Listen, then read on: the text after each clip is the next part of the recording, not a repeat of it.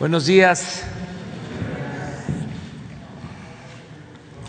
Pues eh, el día de hoy vamos a dar a conocer eh, un programa de eh, reediciones de libros eh, básicos, fundamentales, de escritores destacadísimos de nuestro país. Eh, esta colección se llama 21 para el 21. No solo son estos libros los que se han eh, editado, ya el Fondo de Cultura Económica que dirige Paco Ignacio Taibo eh, tiene mucha producción de libros, yo creo que como pocas veces en la historia se han eh, editado libros que se venden a precios muy bajos y en algunos casos se entregan de manera gratuita porque necesitamos fomentar la lectura.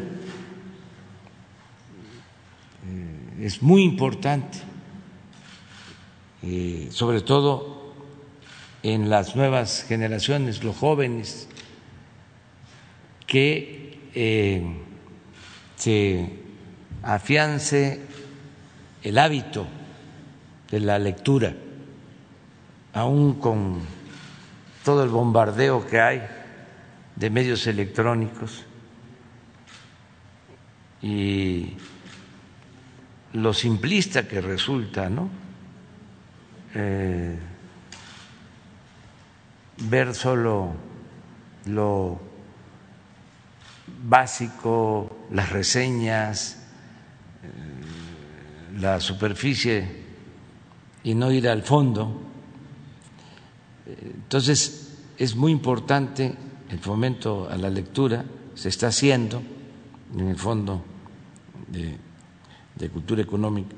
Y esta colección, pues tiene que ver con los 700 años de la fundación de la Ciudad de México, con los 500 años de la invasión extranjera y con los 200 años de nuestra independencia. Es parte de eso. Y se les va a informar en qué consiste esta eh, colección, eh, qué libros este, se escogieron, qué autores, y nadie mejor que Paco Ignacio para informar sobre esto. Eh, yo creo que a ustedes se les van a entregar algunos libros de estos y se va a informar también cómo se van a distribuir, cuántos se hicieron y se va a dar toda la información. Y luego, terminando, vamos eh, a la sección de quién es quién en las mentiras de la semana, porque correspondía eh, hacerlo ayer, pero fuimos a Jalapa, a Veracruz, a apoyar a los damnificados por el huracán y eh, se pensó dejar para el día de hoy, jueves, aunque vamos a eh, procurar que sean siempre los miércoles, eh, el, el, día que se dé a conocer sobre las mentiras de la semana, que es una síntesis, es un resumen, porque si no nos llevaríamos todo el día. Este, es una síntesis muy apretada. pero para dar una idea de cómo están los medios de información. Eh, vamos con Paco Ignacio, adelante.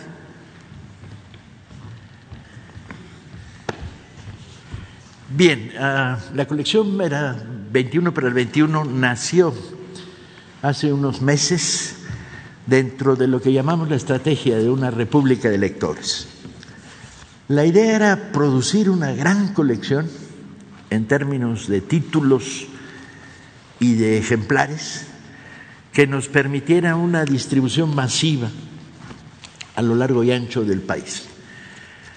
Al final optamos por 21 títulos tras largas discusiones en el Consejo Editorial del Fondo de Cultura.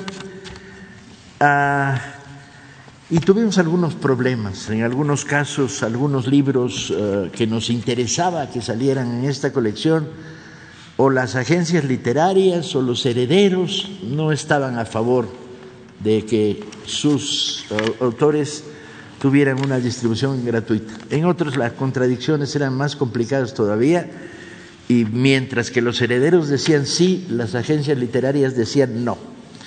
El hecho es que fue depurándose una lista a partir de lo que había en el Fondo de Cultura, a partir de conversaciones con autores, que recogiera libros post-independencia, o sea, a partir de la independencia hasta mediados del, siglo XX.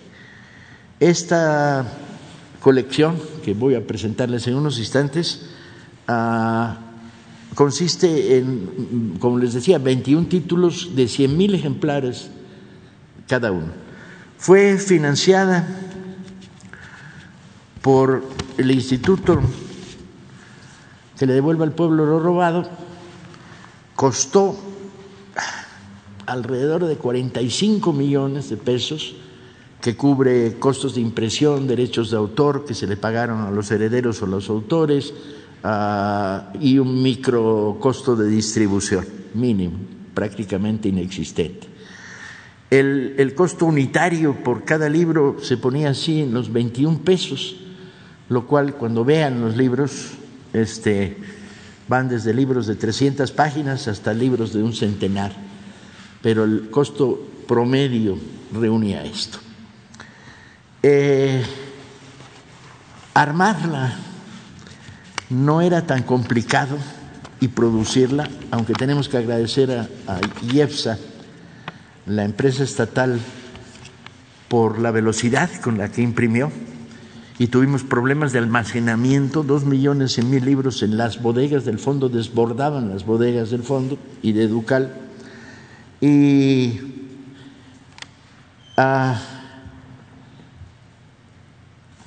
sino armar la distribución. El problema con, la producción de libros en una operación, esta que es la operación más grande que ha habido en la historia de América Latina, de regalo de libros, este, es muy, muy arduo. No, no puedes volantear los libros, no puedes pararte en una esquina y regalar. Tienes que encontrar que el libro indicado llegue al lector posible o al lector indicado. Y en ese sentido, la clave es Ah, no le puedes dar a una sala de lecturas infantil a un libro de Monsiváis y sin embargo a, un club de lectura, un CCH, un bachilleres en Guadalajara, tienes que hacerles llegar ese libro. Entonces, tienes que crear una distribución ah, fragmentada y bajo la lógica de a quién vas, quién buscas y cómo llegas. En términos de la distribución, ah, optamos por 65% va a ser distribuida por presidencia, ya les contará en su momento Jesús cómo los va a distribuir, entre ellos los que les tocan a ustedes, le tocaba a él, ¿sí? ¿Me equivoco? No. Yo, a mí me tocan los, los periodistas de cultura y medios eh, de comunicación de cultura, ah, y armamos esto. ¿Qué privilegiamos? Privilegiamos maestros de secundaria jubilados, los que están volviendo a leer en el ambiente que se ha creado en la República. Privilegiamos jóvenes, becarios, por aquí y por allá. Privilegiamos todas las estructuras de fomento a la lectura regadas, distribuidas por el país. Privilegiamos los planes piloto donde llegamos formando eh, mediadores de, lectura con los librobuses, etcétera. Privilegiamos bibliotecas en las normales, privilegiamos las universidades ah, rurales, privilegiamos los centros de, secundaria de escuelas de ciencias del mar. Ah, procuramos una distribución que, en un determinado momento le permitiera a un adolescente ver los libros sobre una mesa, como, como los que están ahí, y escoger. Voy a, comentarles un poco en qué consiste la colección. Son, 21 libros, a minuto por libro son 21 minutos, voy a tratar de hacerlo en 30 segundos cada uno. A la Revolución de Independencia, un libro maravilloso de de Luis Villoro. Yo creo el libro más inteligente que se ha escrito sobre la inteligencia de México. La colección es mixta, incluye literatura y ensayos de historia y crónicas. A Canek de Hermilo Abreu, pues ni comentarlo, ¿no? Es uno de los libros que más impacto ha causado entre poblaciones campesinas, curiosamente, según hemos podido comprobarlo. Muerte en el bosque, una antología de cuentos de Amparo Dávila. Balón Canán de Rosario Castellanos que es la crónica más desgarrada del mundo de la mujer en, esos territorios de la periferia de nuestro país. El libro rojo de la independencia de Riva Palacio y, Paino, donde cuentan los asesinatos de las figuras claves de la independencia, Hidalgo, Morelos hasta Guerrero. Ah, un libro maravilloso, La breve historia de la guerra contra los Estados Unidos en el 46-47 de José C. Valadez a Tomochic, de Heriberto Frías. Hay algunos de los que nos sentimos particularmente orgullosos y espero que se me note cuando digo que me siento particularmente orgulloso. Ah, tiene La noche de un árbol de Guadalupe Dueñez, otro de narraciones breves, muy sólidas. Una antología de la poesía mexicana del siglo XIX, voluminosa, para poner en contacto a lectores jóvenes con la playa de, poetas mexicanos del 19 y que puede escoger qué seguir leyendo. Ah, un, libro de Elena Garro que estaba fuera de la circulación y Matarazo no llamó, de intriga, no diría policiaca, pero sí de intriga. Ah, hay un libro maravilloso de Carballido, la verdadera historia de Chucho el Roto bandido generoso por demás, Tiempo de ladrones, que está escrito como obra teatral, pero que se lee como pequeña novela. Ah, el río subterráneo de Inés Arredondo, Los de abajo de Mariano Azuela, el libro vacío de Josefina Vicens, un homenaje que le debíamos hacía muchísimo tiempo a Josefina Vicens ah, y, a, y a la gran calidad literaria de sus textos. Un libro muy raro, que encontramos y que nos pareció muy importante, que es de Elías Amador, un historiador zacatecano del siglo XIX, que recoge los apodos de la, de la infantería de la independencia, el tamalero, el lonchero, el roñas, esos héroes anónimos que tenían apodos y por ellos se les conoce, pero que al leerlo te da una idea muy, muy, muy exacta de que la independencia fue un fenómeno de guerra popular de abajo hacia arriba de guerra campesina y popular. Ah, el laberinto de la soledad, obviamente, de Octavio Paz. Ah, Apocalístic, los ensayos de Carlos Monsiváis, que son la cual más inteligente y lúcido, y que hablan un poco de un recorrido que llega a nuestros días prácticamente. Es quizá el único libro que se acerca a nuestros días. Pueblo en Vilo, de Luis González, el, maestro de la microhistoria, la narración en chiquito del mundo agrario mexicano. Ah, Paseo de la Reforma de Elena Poniatowska, una de sus crónicas más interesantes y más mordientes. Ah, una antología maravillosa de, de Guillermo Prieto. Este es mi favorito, lo tengo que confesar que se llama Crónicas de Amor, de Historia y de Guerra, del mejor cronista que ha tenido la historia de este país, y fueron seleccionadas con mucho cuidado porque van a todas las esquinas, desde historias sobre la independencia, sobre la guerra contra el imperio, hasta la descripción en una crónica de cómo es un elevador para contarles a sus paisanos cómo es esa caja que sube con poleas, ¿no? Y por último, debería estar, era obligado, el libro más censurado, La historia de México, La sombra del caudillo, de Martín Luis Guzmán. Bueno, esa es la colección. Ah, y entonces ahora empieza la distribución.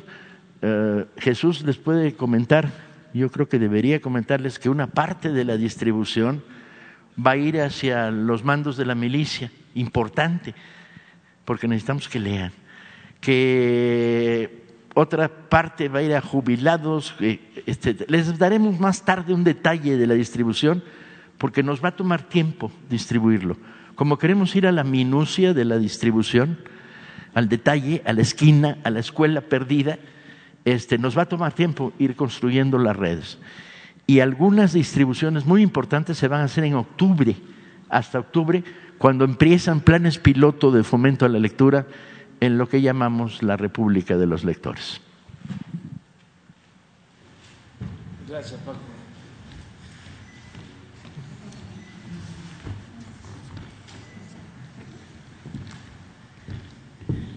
Buenos días. Con su permiso, señor presidente, buenos días a todas y todos.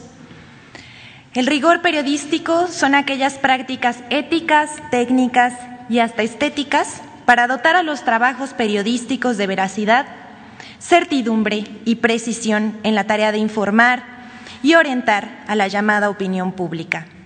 En una palabra, los hechos, el dato duro y el contraste de las versiones que se dan de un mismo acontecimiento. En un eh, claro desacato a este rigor, el periódico Reforma publicó el 23 de agosto las ocho columnas de su primera plana con el título Van por Anaya, donde hablan de la investigación que abrió la Fiscalía General de la República contra Ricardo Anaya por una denuncia del ex director de, director de Pemex, Emilio Lozoya, que afirma que Anaya recibió millones de pesos por aprobar la reforma energética, incluso Citan el video donde Anaya dice que el presidente de la República lo quiere fregar a la mala para que no sea candidato en 2024. Pero de manera poco ética, Reforma ni siquiera menciona que existe un mensaje del presidente en el que se deslinda del señalamiento y que dice que no tiene nada que ver con la persecución que supone Ricardo Anaya que no es su fuerte la venganza y lo invitó a presentarse ante la Fiscalía para demostrar su inocencia. Esa declaración es ético citarla porque se refería al tema de su portada y era otra parte aludida, pero Reforma no publicó nada al respecto. Cero equilibrio periodístico. No solo eso, publica una fotografía del debate presidencial en la que aparece López Obrador y Anaya con el sugerente pie de foto La rivalidad entre AMLO y Anaya aumentó en la campaña presidencial de 2018 para dar la impresión de que existe una vieja rivalidad entre ambos, lo cual francamente da risa. Pero lo que no es gracioso es que el periódico forma parte de una campaña fabricada para hacer creer que sí existe una persecución política del gobierno de México contra Naya, lo cual es absolutamente falso, como aclaró la misma Fiscalía. Juzgue usted por, usted, eh, por sí mismo. Ahora vamos a pasar a las notas. Traemos dos. Como dice el presidente, es un resumen, si no, no acabamos. Eh, la primera dice, campaña con información falsa sobre el Fonden para desprestigiar al Gobierno de México. A raíz de las afectaciones provocadas por el huracán Grace, muchos medios de comunicación, comunicadores y políticos en las redes sociales lanzaron una campaña para señalar que el gobierno eh, que el gobierno, eh, por desaparecer el Fonden, no atiende a los afectados de deslaves, inundaciones y otros desastres. Aquí vemos a personajes como el empresario Claudio X González, el expresidente Felipe Calderón, Denis Dresser, el, senador Julián Rementería, Víctor Trujillo, periodistas como Pascal Ventrán del Río, Pedro Ferriz y Max Kaiser, que han utilizado diarios y redes sociales para acusar al gobierno con el pretexto de la desaparición del Fonden.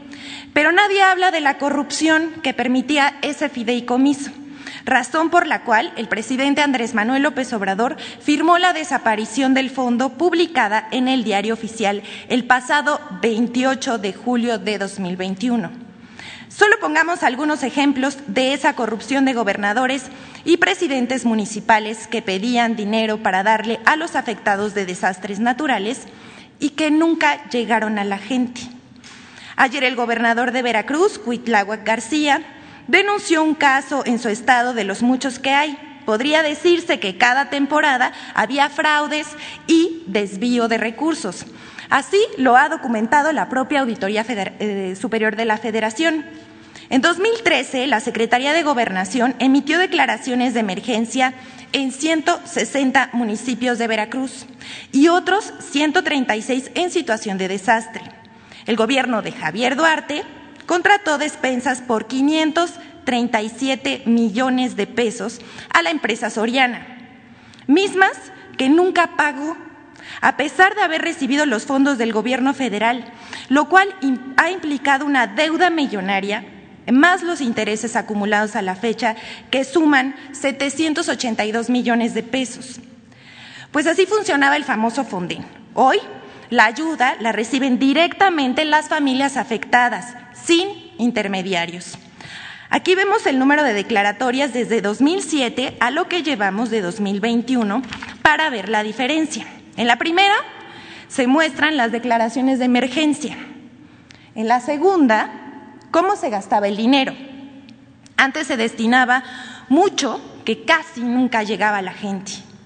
En la tercera se muestra el gasto en declaratorios de emergencia, que como se ve era mayor lo que gastaban los gobiernos del Estado que lo que tenían autorizado, generando deudas con el pretexto de las emergencias, dinero que nunca llegaba a quien verdaderamente lo necesitaba. Así se usaba. La siguiente, por favor.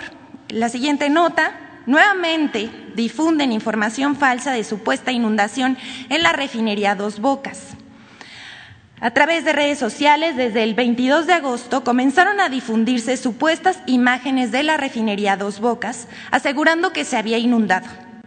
El tema se posicionó siendo tendencia tanto en redes sociales, mensajería instantánea y búsquedas a través de Google.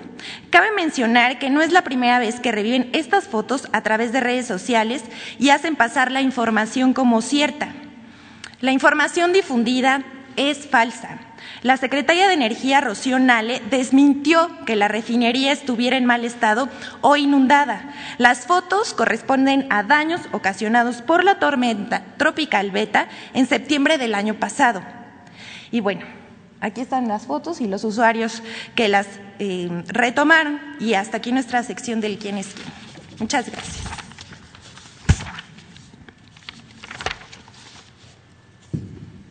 Vamos. Luego, tercero, una compañera, ella, está ahí, cuatro. Buenos días, presidente. Mi nombre es Miguel Velázquez, soy reportero del periódico Publimetro y le quiero entregar un reportaje que nosotros publicamos en, este mes de agosto. Me gustaría hacérselo llegar mientras le hago la, este, pues la presentación del tema. Entonces.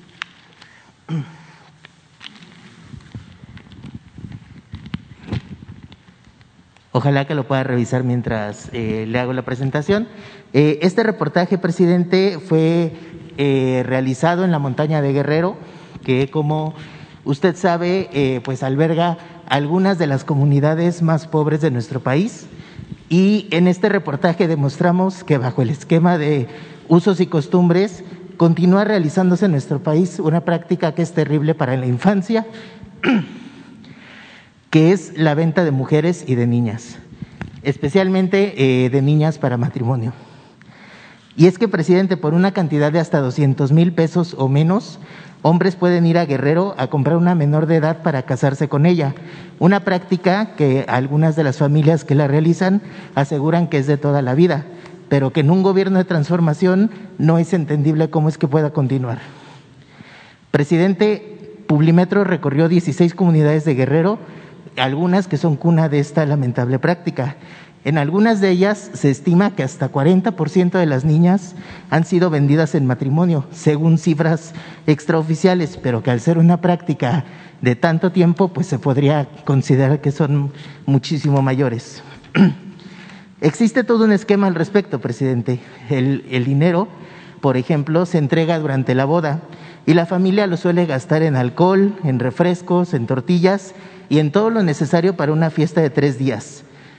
Es decir, en un abrir y cerrar de ojos se gasta lo que pagaron por la vida de una niña que es menor de edad. ¿Qué tan menor de edad, presidente? Pues algunas niñas ni siquiera han tenido su primera menstruación y ya fueron vendidas por su familia. Como se imaginará, muchas de ellas son violadas, ultrajadas, golpeadas, si se niegan a hacer lo que su comprador les exige. Quienes logran huir de ese infierno se ganan el repudio de toda la comunidad, presidente, que lejos de ayudarlas, las hacen menos y las acusan de estar echadas a perder. Y más allá de mirarlas feo o de insultarlas, muchas son amenazadas de ser golpeadas, desnudadas en actos públicos, etcétera. Eh, presidente, las mujeres que se han organizado entre ellas para ayudarse, para apoyarse, han establecido casas de mujeres indígenas que antes recibían apoyo económico, pero que ahora ellas mismas denuncian que se les han ido recortando eh, pues en los últimos años. ¿Qué pasa con los hombres que, pasan, eh, que participan en estas prácticas, presidente? Hasta este minuto, ningún hombre ha sido detenido por violencia por la mujer en, esa, en esta zona. Y finalmente, presidente, y por increíble que parezca, esta práctica a todas luces ilegal y que es realizada, repito, por algunas familias y no por toda la comunidad, eso hay que dejarlo muy en claro, eh, puso en peligro a las personas que nos ayudaron a hacer este reportaje. Eh, seguramente no es la primera vez que usted y que quienes nos oyen y nos ven eh, conocen de esta situación. A mí me gustaría preguntarle, presidente, además de atender los orígenes de la violencia, de trabajar todos los días y desde muy temprano en la protección de mujeres y niñas del país. Y además de pedirle a funcionarios quizás como Alejandro Encinas o a la secretaria Sánchez Cordero que atiendan esta situación, ¿cuál es su postura, cuál es su opinión de esto, presidente? Pues que es muy lamentable que esto suceda este, y que tenemos que ir eh, combatiendo todas estas prácticas. Eh, en donde se afecta la dignidad de niñas, de niños, y lo hacemos. Estamos por eso buscando una transformación que no se quede solo en lo material, no es solo el bienestar material, sino el bienestar del alma, es eh, poder alentar una nueva corriente de pensamiento, fortaleciendo valores culturales, morales, espirituales. Y este es un proceso que se ha iniciado con la transformación para que estas cosas que nos lastiman no sucedan en el país. Estamos trabajando todos los días, como tú lo acabas de decir, con ese propósito. Presidente, los usos y costumbres están por encima de la Constitución de nuestro país que protege los derechos humanos. Esto no es eh, uso y costumbre. Son cuestiones distintas. Este, las comunidades eh, originarias, las comunidades indígenas, eh, sus usos y costumbres tienen que ver con el bien, tienen que ver con el amor al prójimo, tiene que ver con el respeto, tiene que ver con la atención a la gente más necesitada, con la ayuda mutua, con la protección a la naturaleza, con la democracia auténtica, con la honestidad. Em, para los que no lo saben ni lo imaginan, en los gobiernos de Oaxaca de usos y costumbres, que son 417 municipios de los 570 que tiene Oaxaca, 417 eh, son gobernados por eh, la tradición y por usos y costumbres. Las autoridades, los presidentes municipales no cobran y toda la comunidad da servicio y no hay eh, violencia y todo lo que está construido en esos pueblos lo hace la gente con tequio. Hay estos casos que son la excepción, no la regla. O sea, no se puede este, generalizar. Y en la concepción conservadora, pues este, solo se ve mm, la paja en el ojo ajeno, no la viga en el propio. No quiero este, profundizar sobre el tema, pero este, yo siempre he sostenido que el pueblo es bueno y sabio. Estos pueblos, estas comunidades. Y para los conservadores, el pueblo es este flojo y malo. Parece muy maniqueo, ¿no? Pero así es. Entonces, cuando se publican estas cosas, lo que algunos ven es qué barbaridad, como cuando llegaron los invasores, ¿no? Y este, para apoderarse de las tierras y de todo lo que pertenecía a los pueblos, tenían que eh, justificarlo alegando de que eran bárbaros los eh, pueblos originarios y que tenían religiones este, diabólicas siempre es lo mismo. No se ve de que desgraciadamente estos casos se dan en todos los estratos, todas las clases sociales, nada más que arriba, cuando se dan estos casos, se ocultan ¿O tú crees que esto no se da arriba? La trata, ¿no hay arriba? Claro que sí. Sí. Nada más que pues a mí no me corresponde hacer la investigación. Eso corresponde a todos. Tenemos que luchar todos juntos por una sociedad mejor donde no sucedan estas cosas.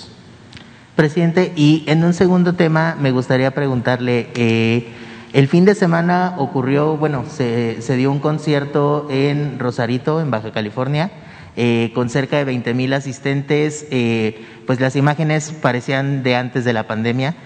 a mí me gustaría preguntarle, este tipo de conciertos masivos, no obstaculizan los esfuerzos que está desarrollando su gobierno para combatir una esta tercera ola, para reducir el número de casos.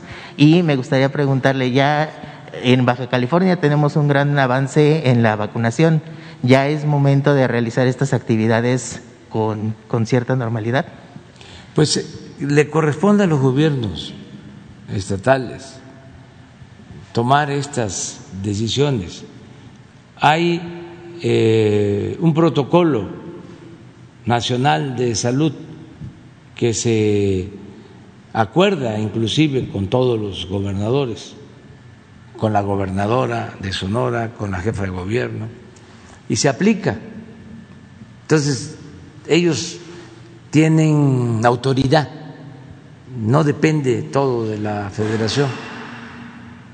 Entonces, si hay estos conciertos, pues eh, la autorización la otorgan los gobiernos estatales y deben de tener ellos este, alguna eh, justificación del por qué se dan estos permisos.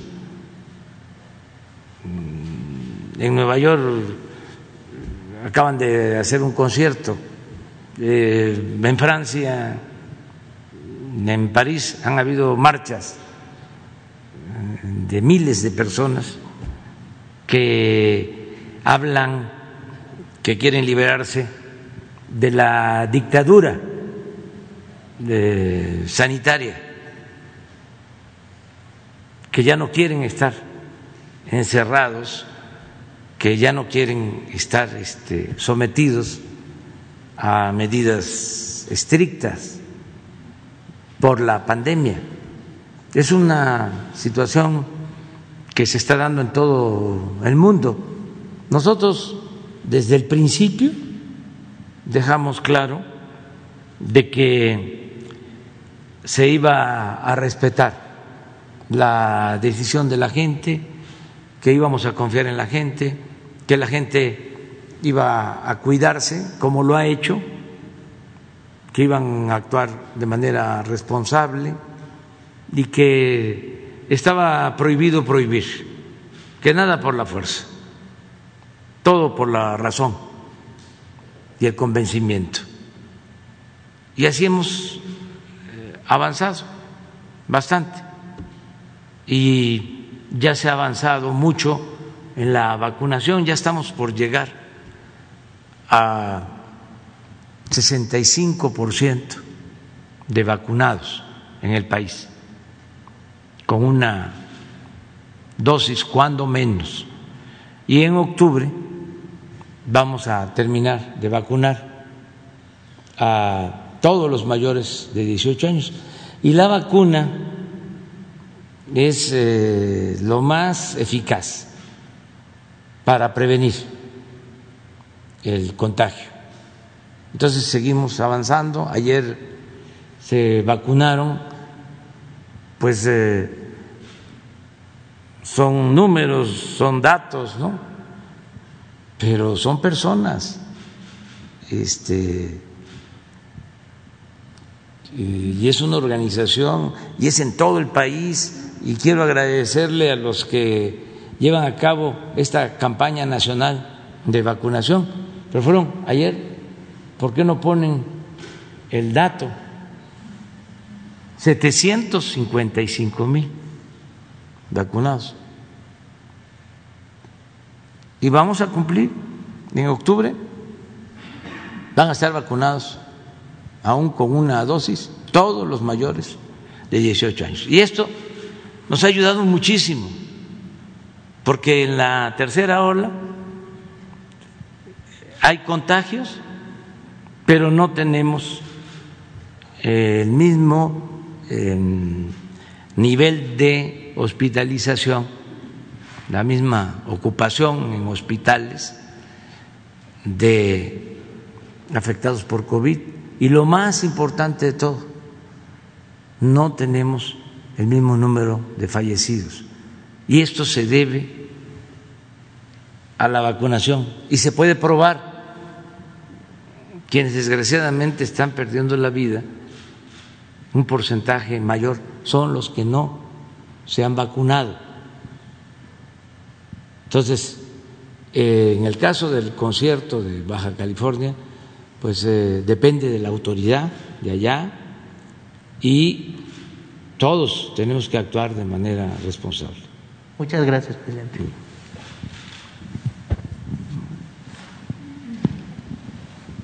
Gracias. Soy Maya Verbu de Bloomberg News. Eh, la secretaria de Relaciones Exteriores dijo ayer que la decisión de la Corte Suprema de Estados Unidos sobre el programa Quédate en México no tiene una implicación directa en la gestión migratoria del Gobierno de México. Desde que fue implementado ese programa, causó más de 70 mil personas migrantes y solicitantes de asilo eh, que se esperaran en México, muchos para su caso en Estados Unidos.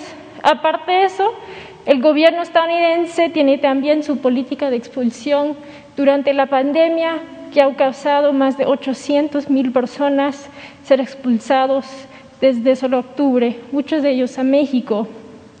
Se supone que la política de expulsión terminará en algún momento, pero el programa de Quédate en México ahora no tiene fecha límite. Entonces, la pregunta es, ¿México pondrá fin a esto?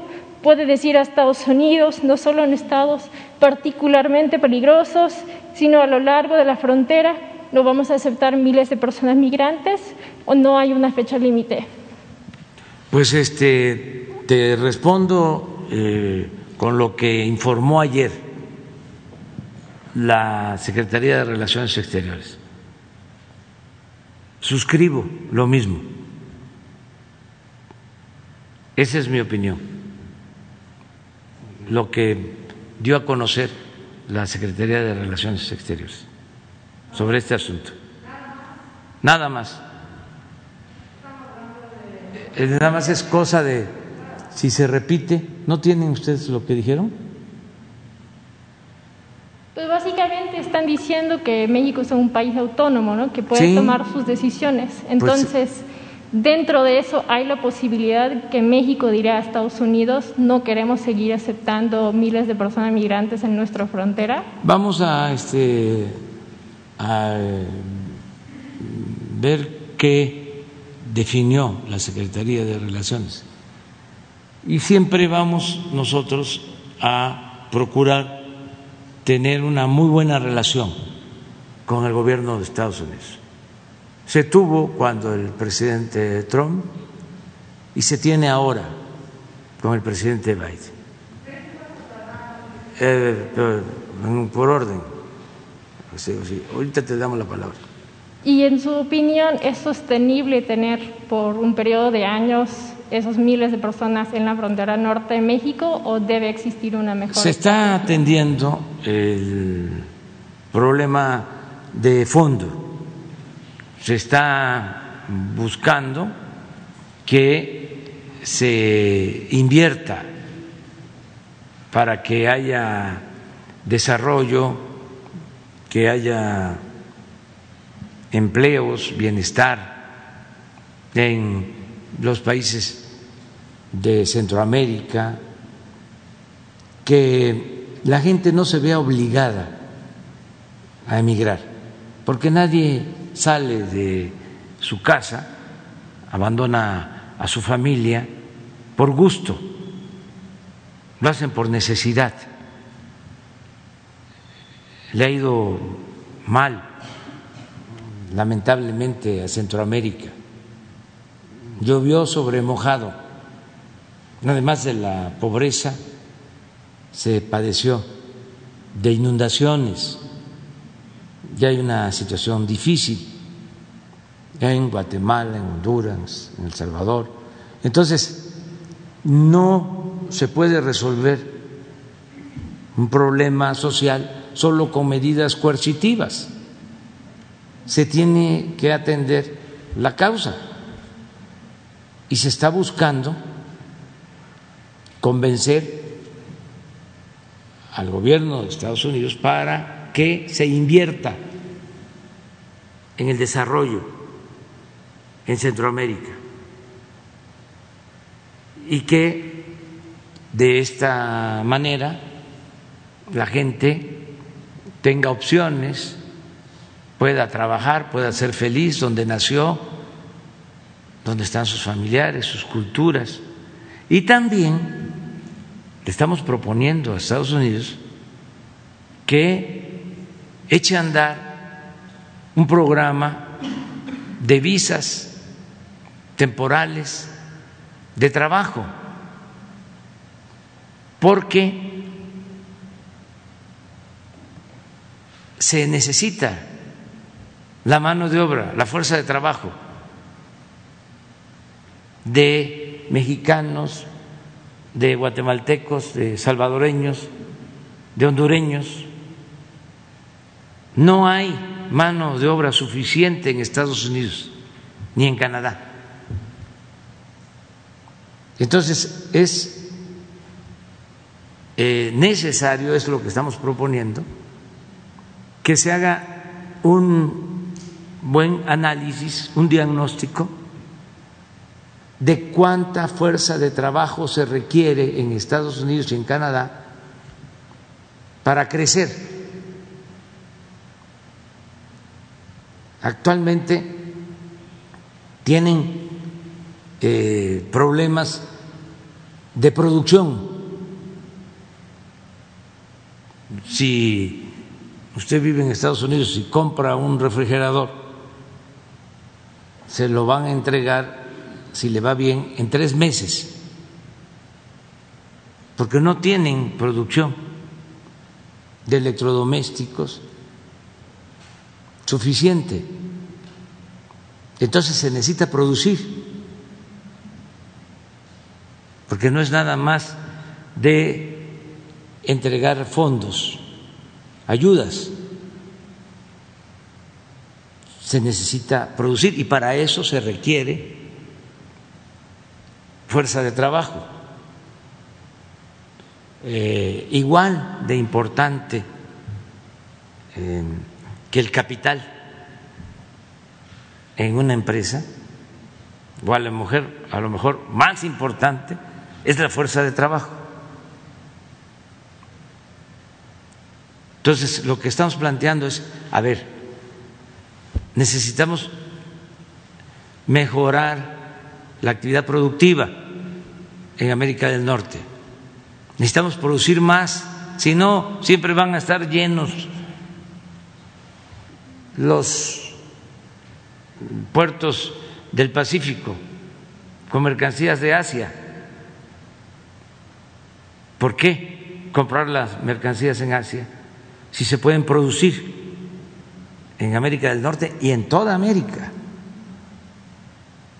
Sí, llevamos a cabo una política en donde no rechazamos a migrantes a diestra y siniestra, sino se ordena el flujo migratorio, además de atender las necesidades de los pueblos para que la gente no salga y tenga opciones, tenga alternativas. Además de eso, también este, incrementar el número de visas temporales de trabajo y, ¿por qué no?, durante eh, un tiempo recibiendo esas visas o cumpliendo con ir a trabajar a Estados Unidos, este, ya poder lograr la, la residencia. Eso es lo que estamos planteando.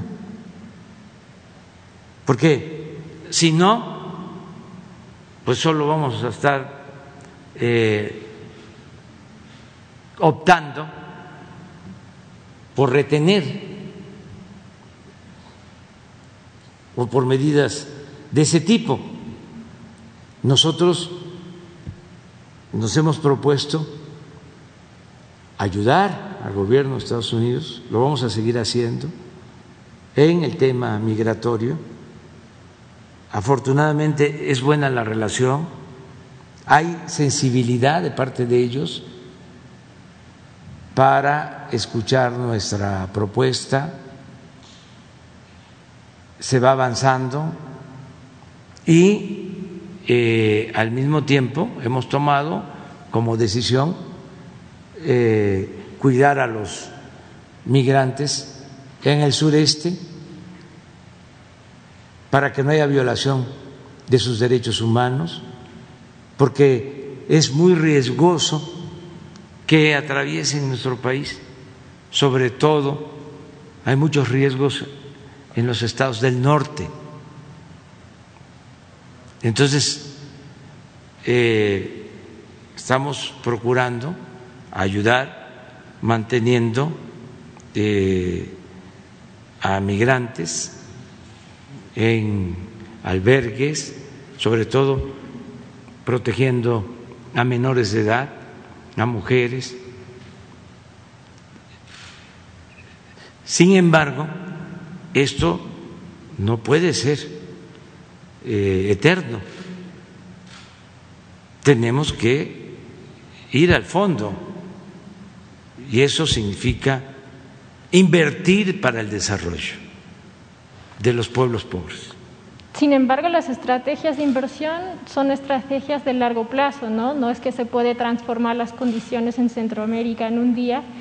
Entonces, en el corto plazo, mientras sí hay estos miles de personas en el norte, mm. mientras hay secuestros, asaltos, ¿qué hará el gobierno? Es que eso era lo que decían los conservadores aquí. Pero también Cuando se hablaba de enfrentar la violencia y hablábamos nosotros de que había que eh, ayudar a la gente necesitada y que había que eh, crear empleos y que había que atender a los jóvenes y siempre nos contestaban exactamente eso. Sí, está bien, pero eso lleva tiempo y nunca se hacía. Y a los jóvenes este, se les abandonó por completo, lo único que hicieron fue llamarles ninis, que ni estudian ni trabajan. Y nunca hubo un programa para atender a los jóvenes. Entonces, si nosotros hubiésemos continuado con lo mismo de que eso llevaba tiempo, pues no hubiésemos iniciado lo que ya comenzamos a hacer desde que llegamos al gobierno, que es apoyar a los pobres, que es procurar mejorar los salarios, atender a los jóvenes, garantizar el derecho de los jóvenes al trabajo, a la educación.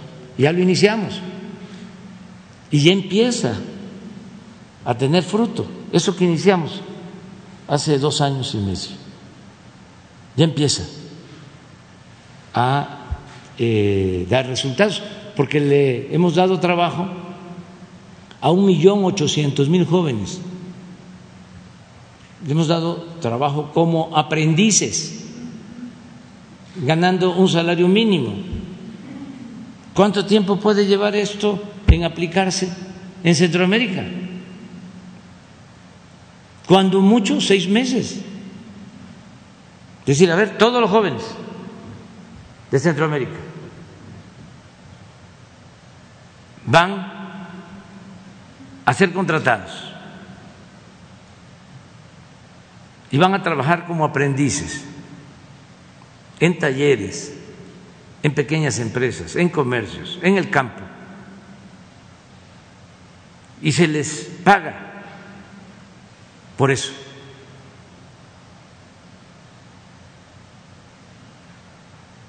Esto eh, va a tener un efecto. El joven va a tener una opción, va a tener una alternativa. El salario mínimo en Guatemala en El Salvador, en Honduras, me da hasta pena decirlo, es mejor que el salario mínimo en México. Entonces, les alcanzaría, es mejor eh, tener ese salario a no tener nada. Si no hay opciones, si no hay alternativas, llega el traficante de personas, el pollero, y le dice, este, vámonos, nada más eh, ahorra, me vas a dar tanto y yo me voy a hacer cargo de que te ponga del otro lado de la frontera. Entonces, sí hay opciones. Tenemos un programa en México que se llama Sembrando Vida que se puede implementar de inmediato en Guatemala, en Honduras, en El Salvador, porque son las mismas condiciones culturales, de medio ambiente. Son los mismos árboles los que se siembran en el sureste de México que los que se siembran en Guatemala, en Honduras, en El Salvador, árboles frutales, árboles maderables. ¿En qué consiste ese programa de sembrar árboles? Y nosotros estamos sembrando un millón de hectáreas de árboles frutales, maderables, y se le da trabajo a 420 mil sembradores que se les ayuda con un jornal para que cultiven sus propias parcelas. Esto además ayuda en el propósito de enfrentar el problema del cambio climático, porque eso no puede ser nada más discurso, demagogia, tiene que eh, llevarse a la práctica, eh, tienen que llevarse a cabo acciones con ese propósito de enfrentar el problema del cambio eh, climático. Entonces, sí hay alternativas y nosotros estamos hablando con el gobierno de Estados Unidos y es muy buena la relación, independientemente de estas resoluciones judiciales, porque esto no es un asunto nada más jurídico, legal, es un asunto social, humano, moral. Entonces, no sé si tienen el comunicado. Eso es lo que yo sostengo, porque también eh, quisieran, por las diferencias que hay en Estados Unidos y también nuestros adversarios, que nosotros nos peleáramos o entráramos a polémicas que no nos conducen a nada. Tenemos muy buena relación, tanto con republicanos como con demócratas.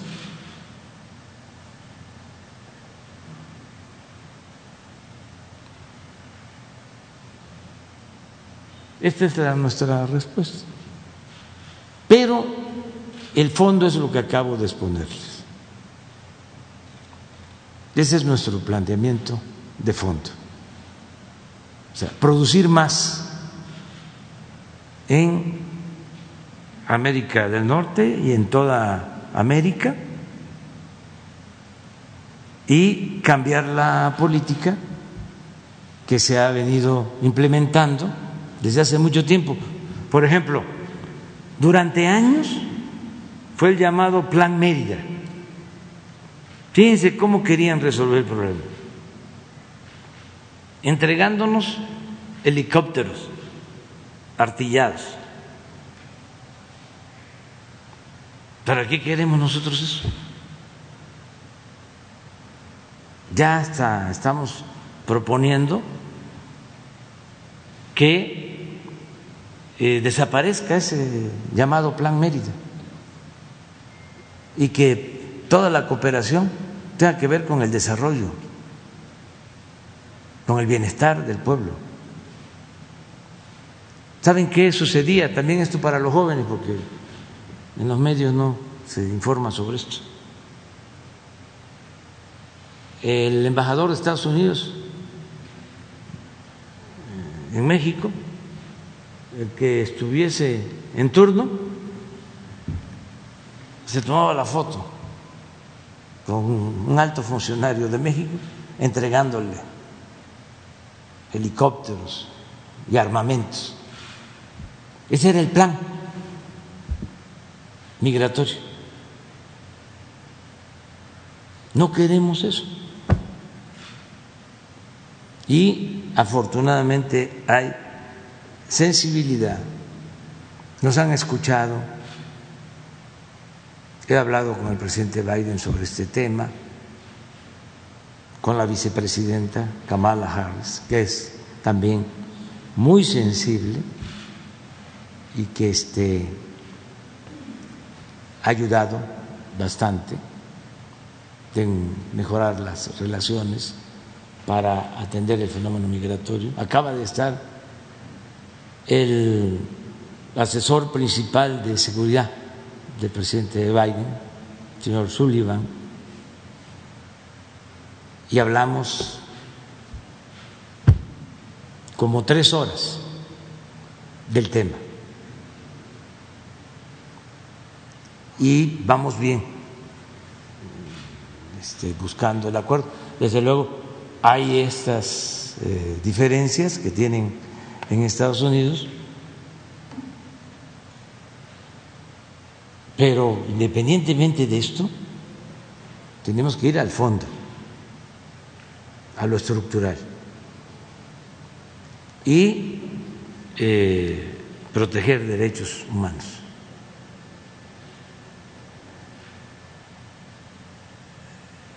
Voy a aprovechar para decirles que ya este fin de semana aparece mi nuevo libro que se llama A la mitad del camino y un capítulo lo dedico a describir cómo fue la relación con el presidente Donald Trump. Todo. Este, lo que se trató. Y ahí va a quedar claro cuál es nuestra política y cómo afortunadamente con el presidente Biden hemos podido entendernos. Si me permite un segundo tema. Sí. Eh, ¿Qué cambios se esperan con Pemex después del accidente hace unos días? Paró casi una cuarta parte de su producción eh, van a cambiar las proyecciones de producción de crudo para este año, van a inyectar capital para recuperar daños o mejorar las instalaciones y qué plan tienen si realmente con las condiciones climatológicas no pueden comenzar a funcionar otra vez el día lunes. ¿Otra vez? Que eh, habían dicho que iba a comenzar a eh, hacer su funcionamiento normal el día lunes. ¿Qué, qué qué va a pasar si eso no es posible? Pues este, no nos adelantemos. Yo soy optimista. Pemex está este, remontando una crisis heredada de muchos años de abandono, porque el propósito que tenían los gobiernos neoliberales era que Pemex se arruinara para poder privatizar el petróleo. Era el plan principal, arruinar a Pemex y arruinar a la Comisión Federal de Electricidad. Afortunadamente el pueblo de México dijo basta y sonó la alarma la campana, se dio el cambio y nosotros nos hemos dedicado a fortalecer a Pemex y a la Comisión Federal de Electricidad. Y ya sacamos a Pemex del hoyo en que se encontraba, porque en 14 años consecutivos se cayó la producción. 14 años. Y llegamos, se detuvo la caída y ya estamos de nuevo extrayendo más crudo. Hasta podríamos mostrar, no sé si tengan la gráfica de la caída. Bueno, lo puedo explicar. En 1994 fue la producción mayor en la historia del petróleo. Tres millones cuatrocientos mil barriles diarios. Pero a partir de ahí, porque para llegar a eso, echaron a perder los campos y afectaron el yacimiento principal, el más grande, Cantarel, porque para sacar petróleo sin recato, sin cuidar el medio ambiente, sin pensar en el futuro, le inyectaron a los pozos eh, nitrógeno para sacar más. Y esto con el tiempo produjo que los pozos petroleros se contaminaran con gas y se tuviese que quemar gas como nunca se había quemado. Un gran desperdicio. Entonces, después de tener tres millones cuatrocientos mil barriles, empezamos a caer. Y nosotros agarramos en un millón setecientos mil, la mitad de la producción máxima. Y ahora estamos rescatando a Pemex porque también lo que hicieron los corruptos del neoliberalismo, apoyado por los medios de información y por la prensa especializada en finanzas y en petróleo, ¿eh? nacional y extranjera, que nunca dijeron nada. Bueno, toda la inversión de Pemex en el periodo neoliberal la orientaban al norte y a los eh, campos eh, de aguas profundas para beneficio de las empresas. Entonces no se extraía más petróleo, se gastaba más. ¿Qué eh, hicimos nosotros? La inversión la orientamos donde está el petróleo, en tierra y en aguas someras, en el sureste y estamos bajando el costo de extracción. Ya estamos extrayendo eh, petróleo a un costo de cuatro dólares barril.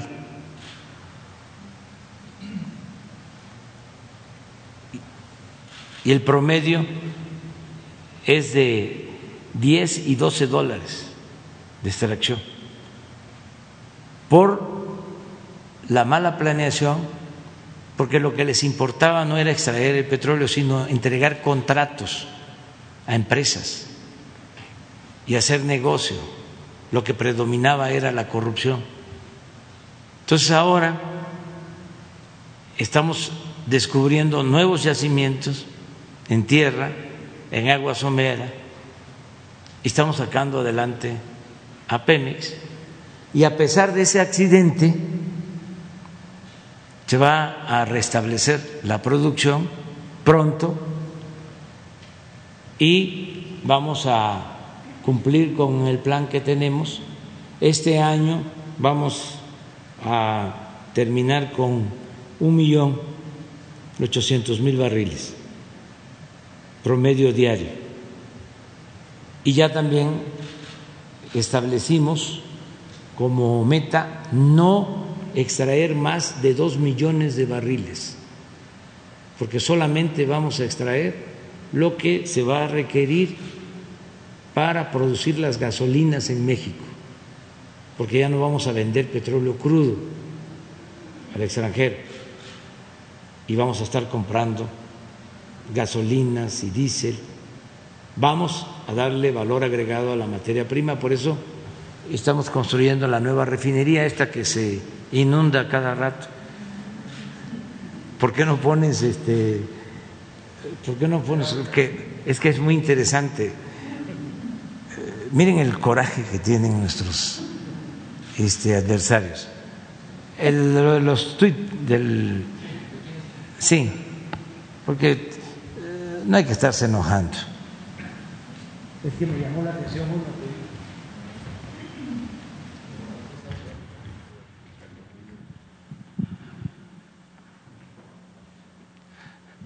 Les está quedando padre el lago de dos bocas.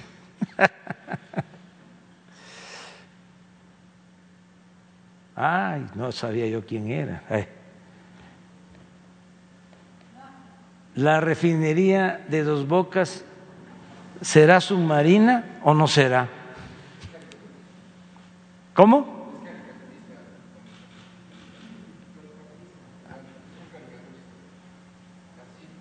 Ah, este es caricaturista. ¿De qué periódico?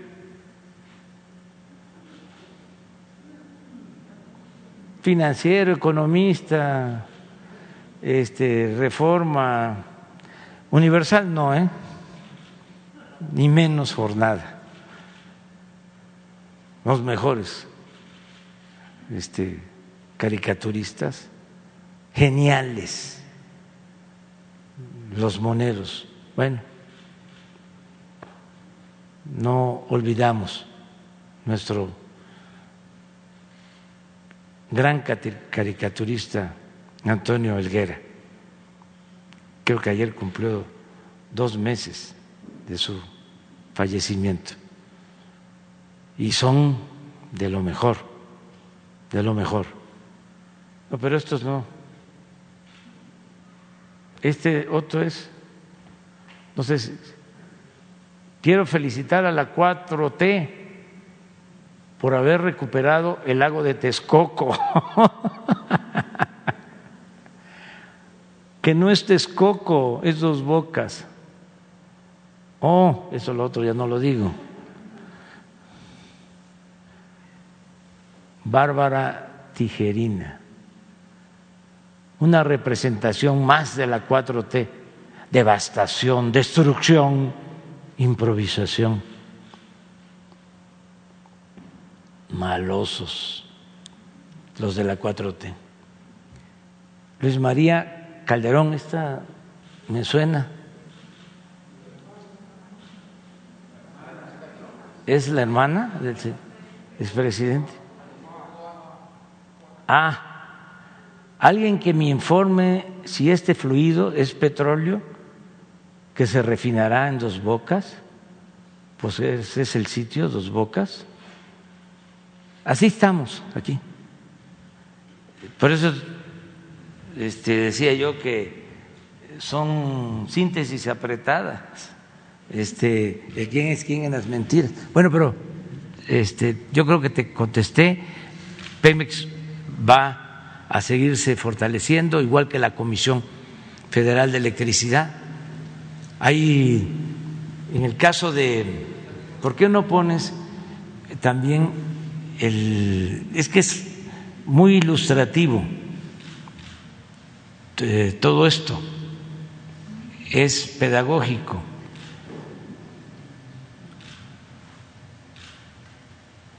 Y lo importante de las eh, conferencias es que podamos ir informando y al mismo tiempo este, creando conciencia. Es un proceso de enseñanza-aprendizaje. Nosotros aprendemos y al mismo tiempo enseñamos. Es comunicación, son mensajes de ida y vuelta. Esta es la producción de petróleo, por tu pregunta.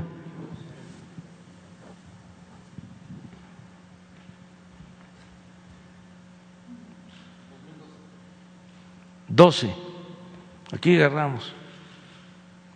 Y el 14, eh, perdón, el 94 estaba 3 millones 400 mil barriles. Aquí es 2 millones 548, pero ya va para abajo. Miren, aquí agarramos nosotros. Y aquí estamos.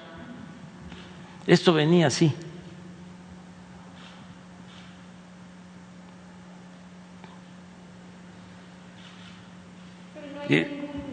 Por el incendio, porque esto es de... No, vamos bien. Vamos a seguir apretando. Le vamos a dar otra vuelta a la tuerca, pero para que se acabe por completo la corrupción, que ese era el principal problema de Pemex. Baste decir que ahora todos los escándalos estos que hay del señor este Anaya tienen que ver con Pemex, porque se sacaba dinero de Pemex para comprar votos de legisladores que ahora son opositores. Les pagaban para que votaran a favor de la privatización del petróleo. Ese es el debate de ahora. Eh, pero hay sobre eh, el quién es quién en las mentiras, hay un mensaje de Claudio X González sobre eh, la desatención, según él, a los damnificados del huracán. ¿Lo puedes poner? Todo esto es para eh, entendernos bien. Mire lo que dice Claudio Iglesias González. El paso devastador de un huracán como el Gres es un desastre natural.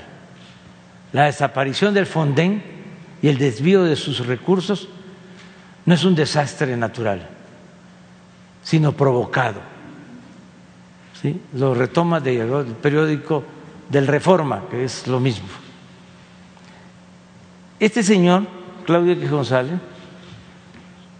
se benefició con la privatización de la industria eléctrica, porque su papá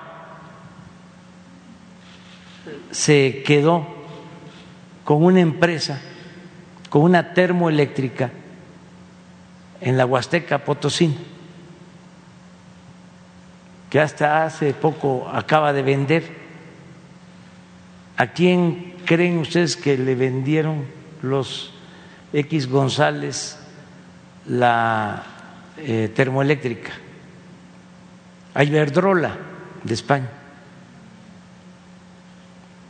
Ayer decía yo, por los que apostaron a las privatizaciones del petróleo y de la industria eléctrica, los trabajadores electricistas de la Comisión Federal de Electricidad, después de ese huracán, hoy ya está restablecido el servicio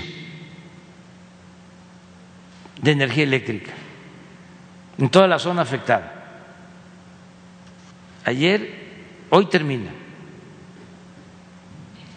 Los trabajadores de la Comisión Federal de Electricidad y los neoliberales corruptos como estos querían desaparecer a la Comisión Federal de Electricidad para hacer negocios ellos,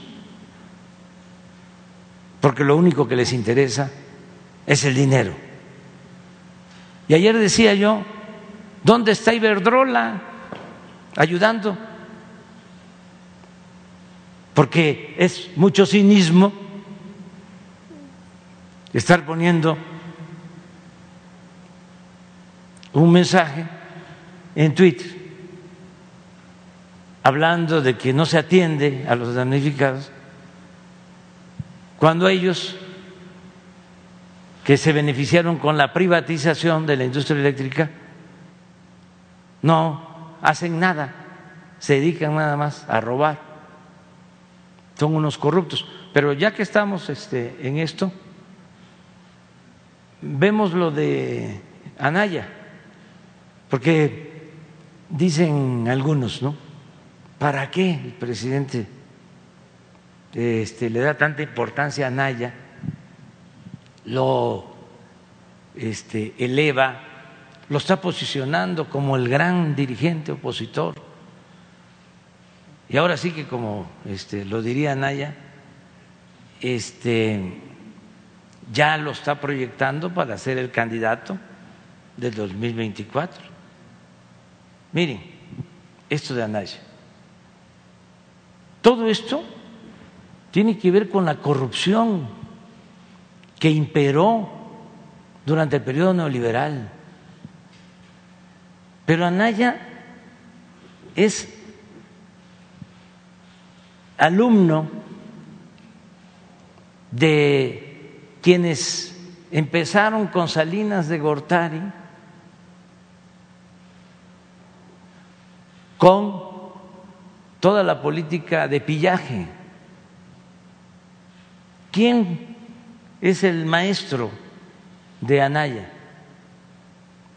Esto para los jóvenes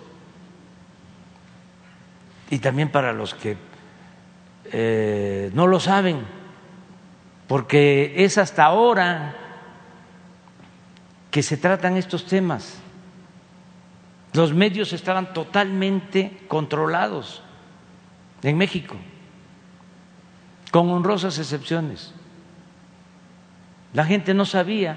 Bueno, uno de los maestros este, de Anaya, pues es eh, Diego Fernández de Ceballos, también de Querétaro. No tiene nada que ver los queretanos. ¿eh? Está hablando de que hasta paisanos. Con Diego se entiende Salinas. Y es cuando empiezan las privatizaciones, empiezan a entregar todos los bienes de la nación a particulares. Salinas entrega empresas, bancos a sus allegados. Bueno, y el opositor, entonces, era el PAN, pues entendieron. Y uno de los dirigentes principales era Diego Fernández de Ceballos. Cuando se hace el fraude en 1988, Diego era diputado y es el que sube a la tribuna a decir que había que quemar las boletas electorales.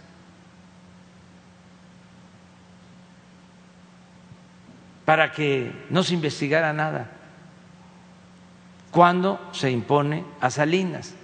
Y a partir de ahí viene una relación estrecha, mucho, muy estrecha. Ya no hay diferencias entre el PRI y el PAN. Es el PRIAN. Viene luego terminando Salinas, esto es para los jóvenes, viene el asesinato del candidato del PRI, Luis Donaldo Colosio, en campaña, y cambian de candidato en el PRI. Y postulan a Ernesto Cedillo Esto 1994. Y el PAN postula a Diego Fernández de Ceballos. Y por el lado de la izquierda, después del fraude del 88, va el ingeniero Cárdenas, de nuevo, como candidato tres candidatos, el ingeniero Cárdenas, Cedillo y Diego. se lleva a cabo en la campaña un debate. Como Diego es parlamentario, leguleyo, gana el debate.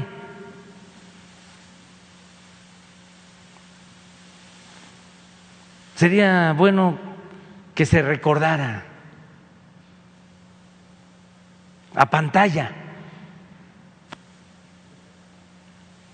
y se va a las nubes su popularidad. Empezaban en ese entonces a hacerse encuestas y después de ese debate, Diego, Diego, Diego. ¿Qué creen que hace el señor Diego Fernández de Ceballos? Desaparece, se esconde un mes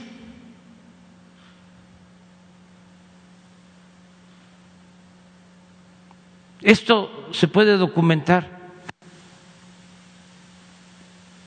Claro, con el apoyo de los medios y con otras acciones del Estado, vuelve ese dicho a tomar fuerza. Y triunfa ese dicho. En ese entonces se da a conocer de que Diego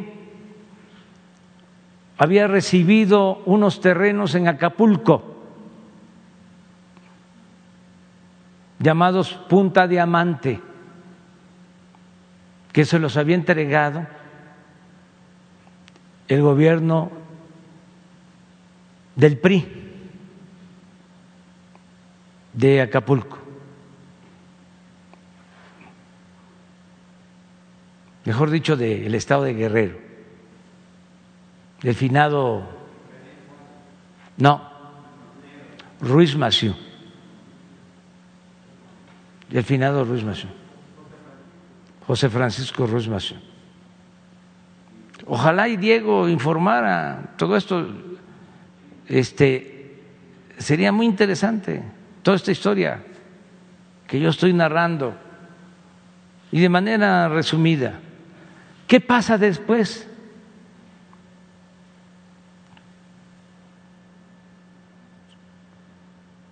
Gana Cedillo, llega a la presidencia Cedillo y le entrega al PAN la Procuraduría General de la República a un alumno de Diego, Antonio Lozano. la Procuraduría. Y ahí se mantenía Diego.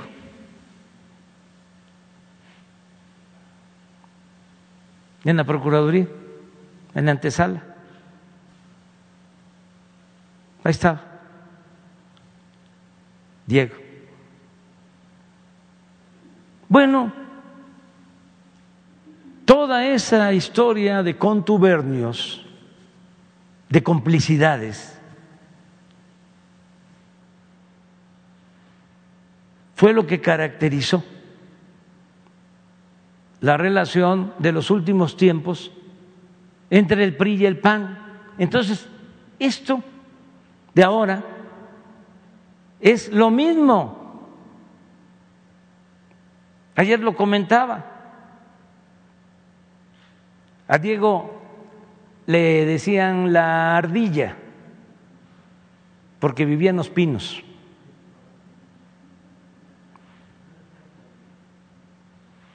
Este señor también iba a Los Pinos y tenía muy buena relación con Peña Nieto.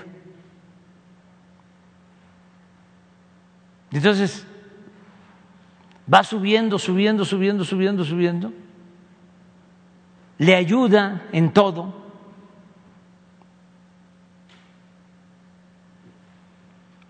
a las privatizaciones de la industria eléctrica, del petróleo. Y el director de Pemex de ese entonces lo acusa de recibir dinero y la denuncia la presenta el mismo gobierno de Peña Nieto.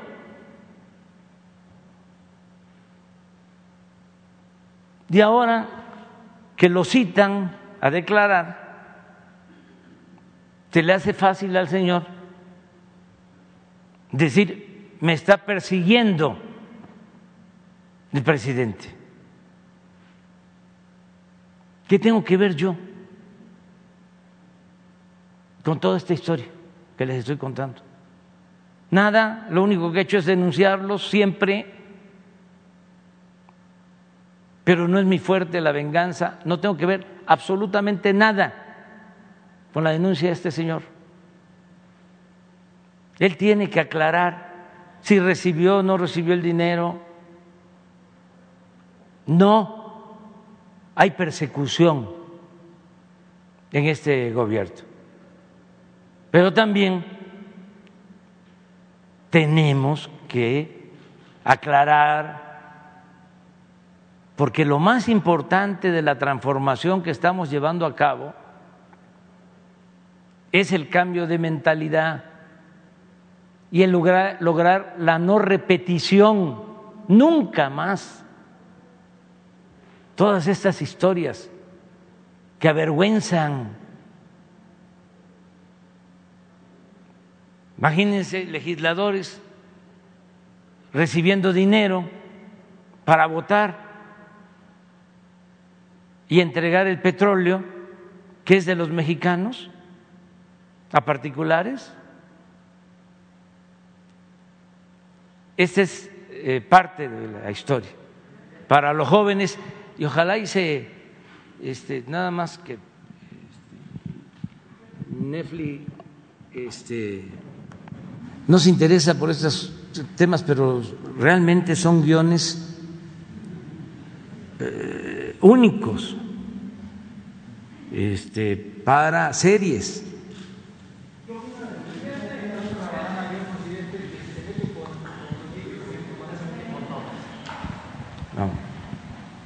Buenos días, eh, presidente Hans Salazar de Noticiero en Redes. Eh, preguntarle primeramente a propósito de Iberdrola y todo este tema que se ha estado tocando de cómo se ha estado revirtiendo y a propósito de eh, fortalecer a la Comisión Federal de Electricidad, eh, existe un proyecto de energía solar importante que listó el gobierno de Baja California, la cual se tuvo que llevar a cabo porque el hijo de Carlos Salinas de Gortari lucraba con la venta de energía cara desde Estados Unidos, perjudicando a los bajacalifornianos. Hoy hay un inexplicable retraso para esa autorización como parte de una estrategia de descalificación que ha emprendido Iberdrola a través de Carlos Torres Torres, que es alfil de Felipe Calderón, quien es consejero a su vez de esa empresa y cuyo objetivo es sabotear un proyecto tan importante para el norte del país y que la CRE, que es la Comisión Reguladora de Energía, al parecer no ha querido entregar aún el permiso de generación, que es resultado de una licitación pública hecha por el gobierno de Baja California, en la que intervinieron 17 participantes. Usted, eh, no sé si le pregunto si está enterado y a qué atribuiría que la CRE eh, eh, tenga este retraso sobre estas autorizaciones, porque beneficiarían al pueblo de Baja California, más cuando en esta trama están estos apellidos, tanto Salinas de Gortari como Calderón. ¿Y qué opina de esta, de esta situación? Sería pues mi primer tema. Una licitación del gobierno de Baja California, y sí son empresas que venden energía eléctrica en Baja California y están este, peleándose el contrato y hay denuncias, pero no me consta de que esté eh, un hijo de Carlos Salinas. Ya tenía yo esa información, pero no tengo pruebas, eh, de modo que no este, eh, puedo emitir ninguna opinión. Ahí lo que tiene que hacerse es que la función pública y la Comisión Federal de Electricidad actúen con legalidad. Eso es todo. Porque también cuando se trata de estos contratos entran en juego intereses y se culpan unos a otros. Este, los que quieren quedarse con, con el contrato, ¿no? Eh, acusan a otros. Entonces tiene que hacerse una investigación seria y actuar con rectitud.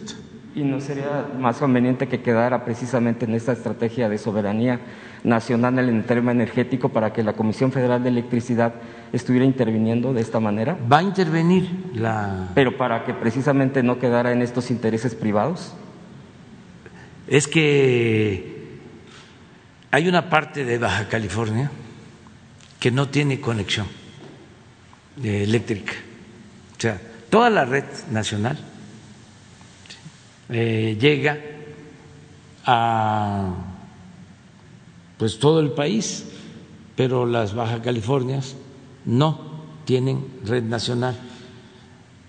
Eh, y de eso este, depende el que tenga que comprarse energía.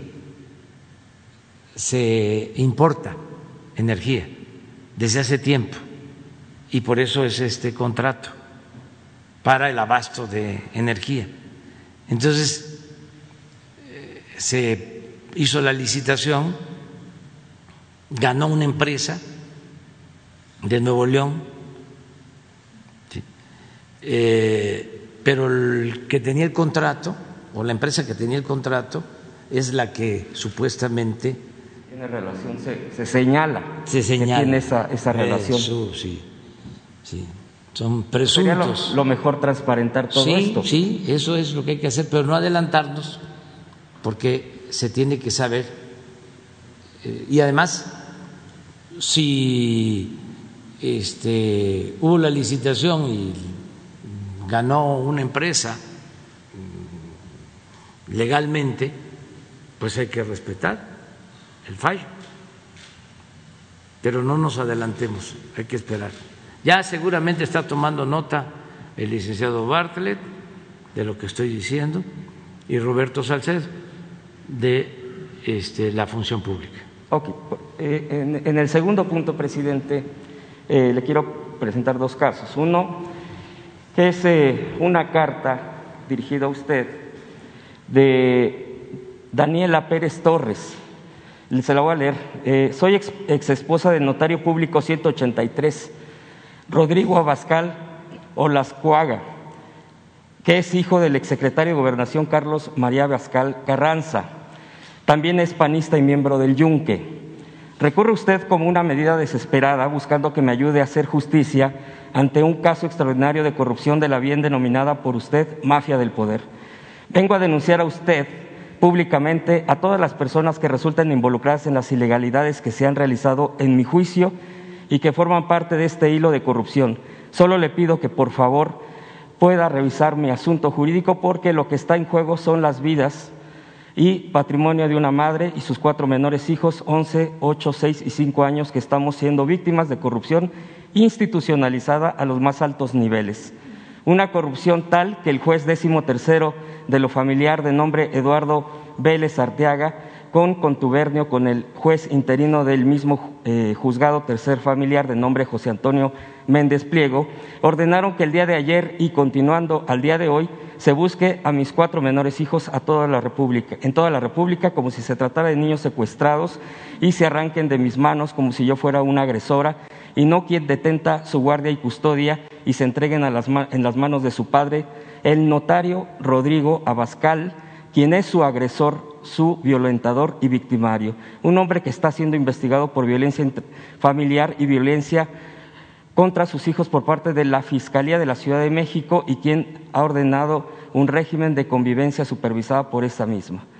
Asimismo, en esta misma orden resulta claro que al no poder quitar la guardia y custodia de mis hijos porque tendría que iniciarse un juicio incidental, lo cual implicaría tiempo y permitirme ser oída y vencida en juicio, se inventa un término legal y otorgado los cuidados a mis hijos eh, casualmente en mi casa a su padre.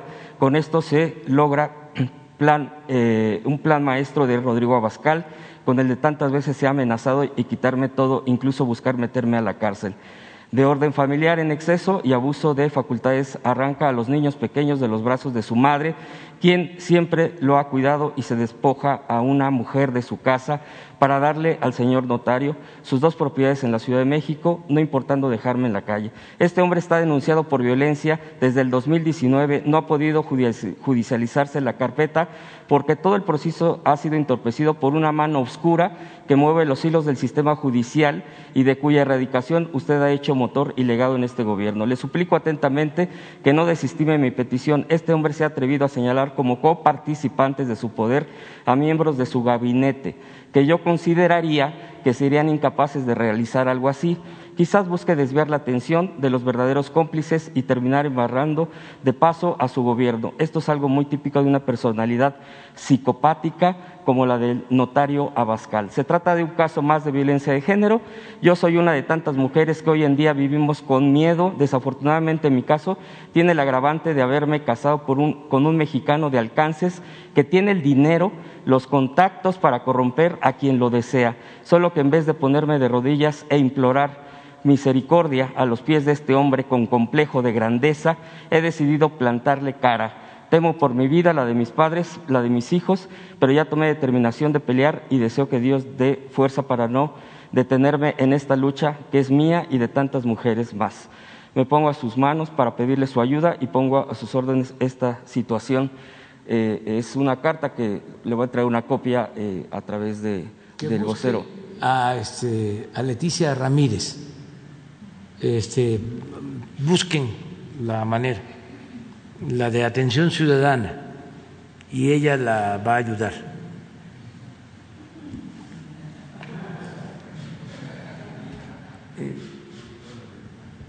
¿Qué, postura tiene frente a esta situación de abuso, presidente, y de...?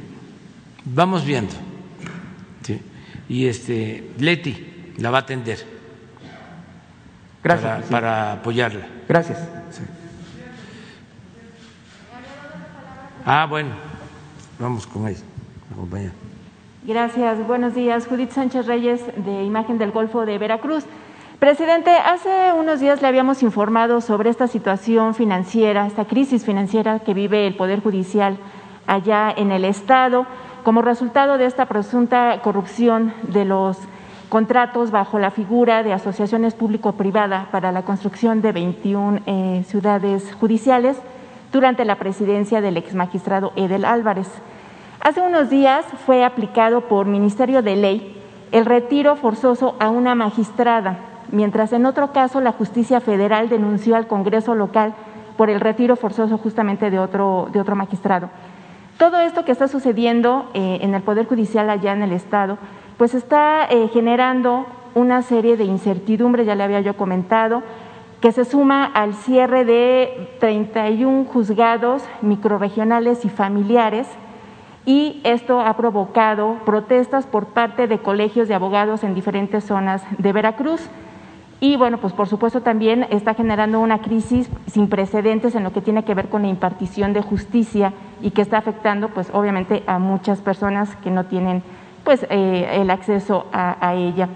En la ocasión anterior, cuando le planteé justamente este caso, usted mencionó que pediría un informe al gobernador del Estado, preguntarle si ya le dio ese informe, si ayer durante su gira pudieron platicar de esta situación, sobre todo para ver cómo se va a garantizar que realmente se sancione a, las, pues a los responsables de esta, de esta crisis de la justicia allá en Veracruz. Sí, este, no, ayer estuvimos viendo desde antier todo lo relacionado con el apoyo a damnificados. No salió ese tema, no.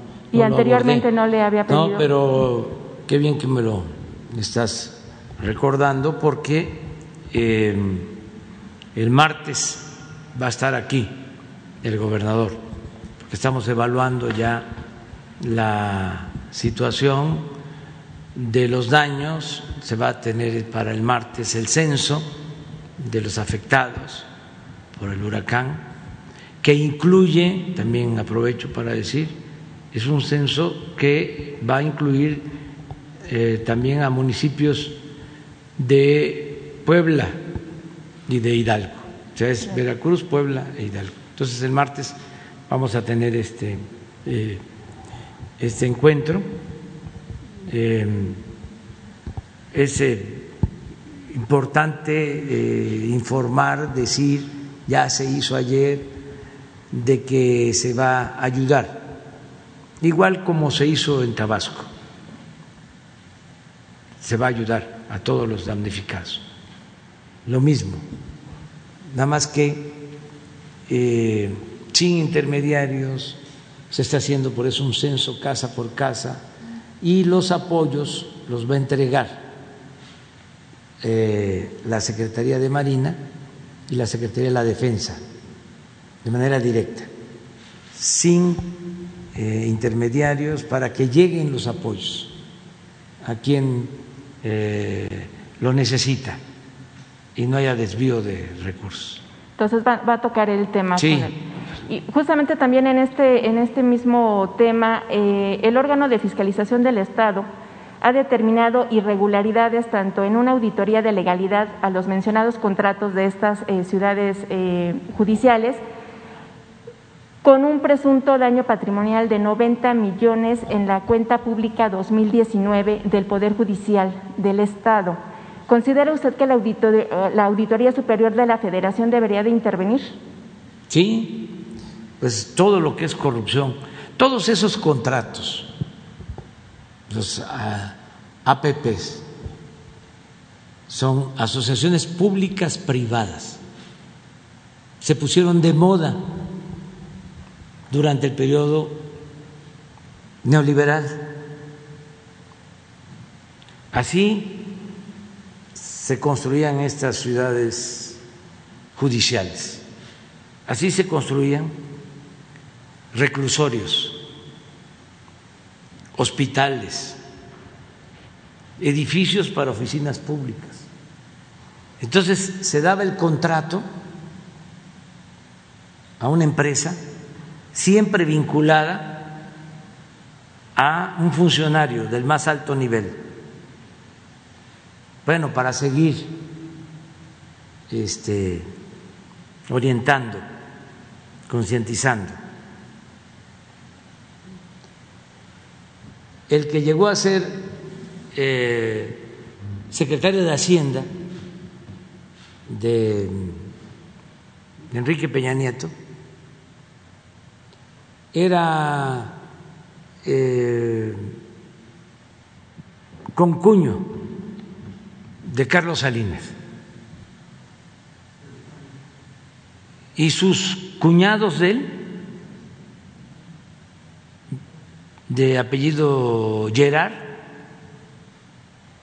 eh, tenían estos contratos en varias partes en Chiapas, hospitales, bueno, reclusorios, estos Gerard. ¿Y cuál era la mecánica? El modus operandi. Hablaban de Hacienda al gobernador de Chiapas o al gobernador de Veracruz al gobernador del estado que se tratara y le decían, si le das el contrato, te hace el reclusorio, te hace el hospital, esta empresa, nosotros lo autorizamos y te vamos descontando de tus participaciones. Así funcionó durante mucho tiempo. Entonces, cuando escucho APPs, lo asocio con corrupción. Es cuando eh, escucho privatización, es sinónimo de corrupción. Siempre digo que privatizar, de acuerdo al diccionario, es convertir lo público en privado. Así se define en el diccionario. Entonces, eso hay que este, revisarlo y proceder legalmente. Eh, nosotros estamos revisando esos contratos en reclusorios, se hizo en el caso del gas y en muchos otros eh, eh, temas o asuntos, pero también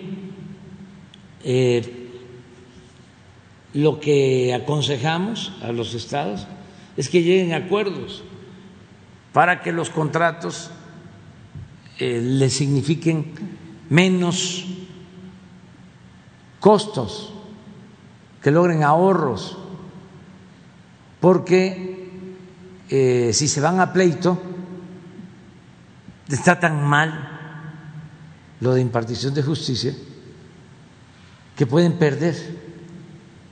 Siempre ganan los potentados no solo en México, también en el extranjero, porque con todos los cambios que hicieron a la Constitución, a las leyes, se estableció que asuntos nacionales se diriman en tribunales internacionales y por lo general nunca se gana.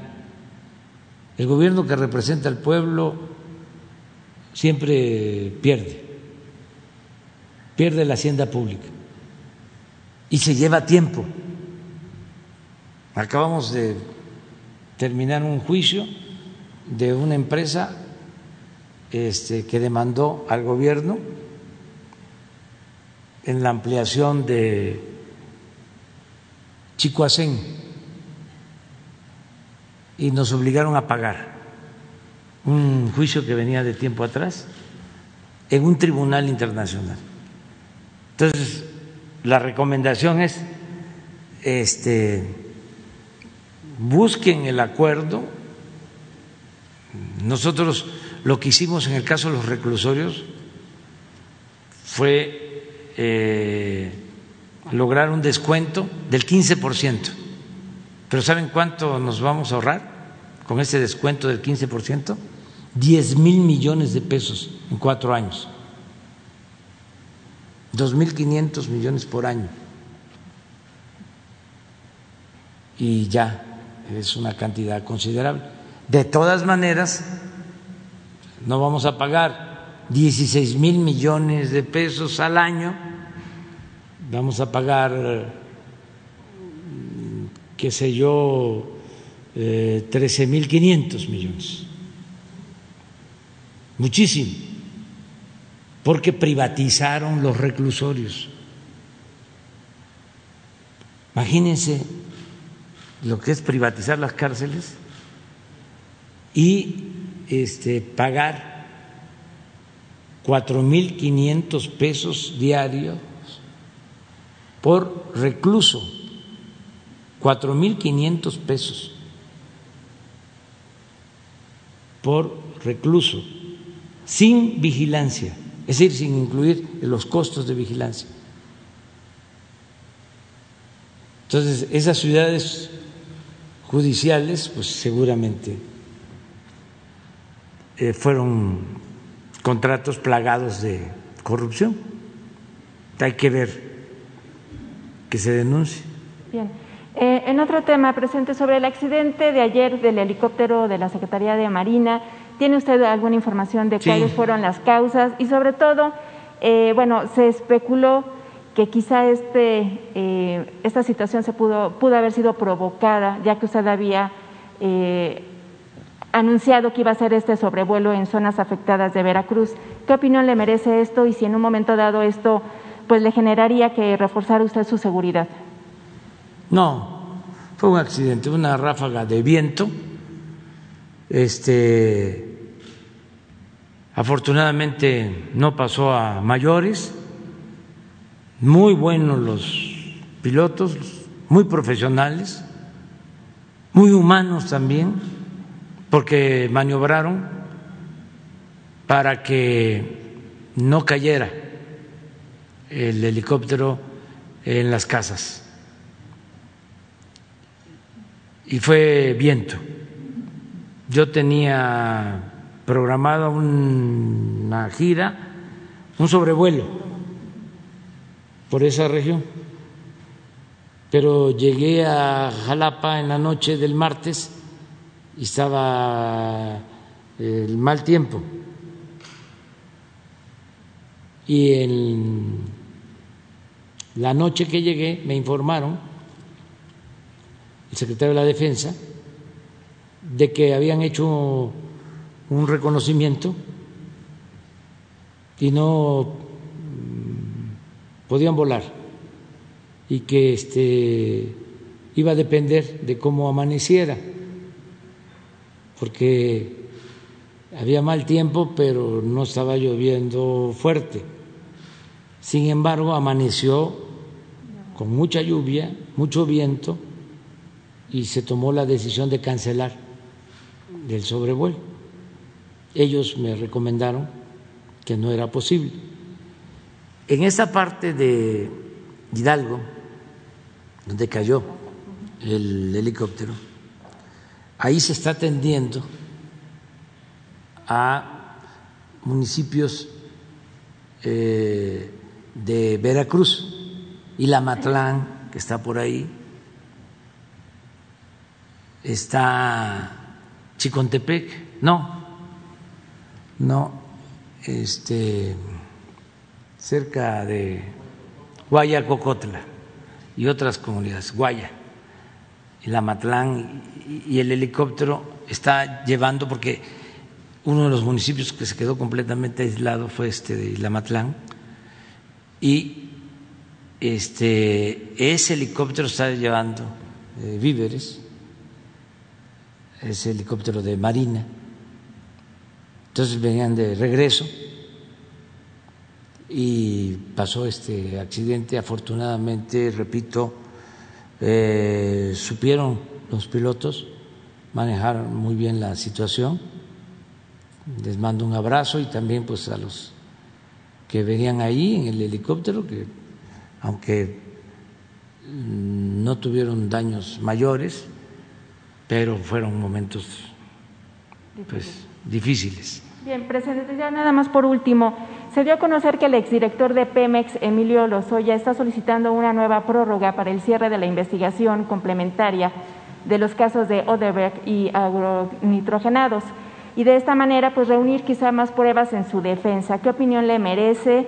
Pues que esta investigación se esté dando de una manera lenta y quizás se esté otorgando tiempo para que eh, esta persona encuentre beneficios, como puede ser el criterio de oportunidad, y así evitar que se ejerza acción penal en su contra. Esto no conllevaría el riesgo de estar frente a un caso más de impunidad. No, yo tengo confianza en la Fiscalía. Nada más que quiero que quede claro que yo no doy órdenes en la Fiscalía.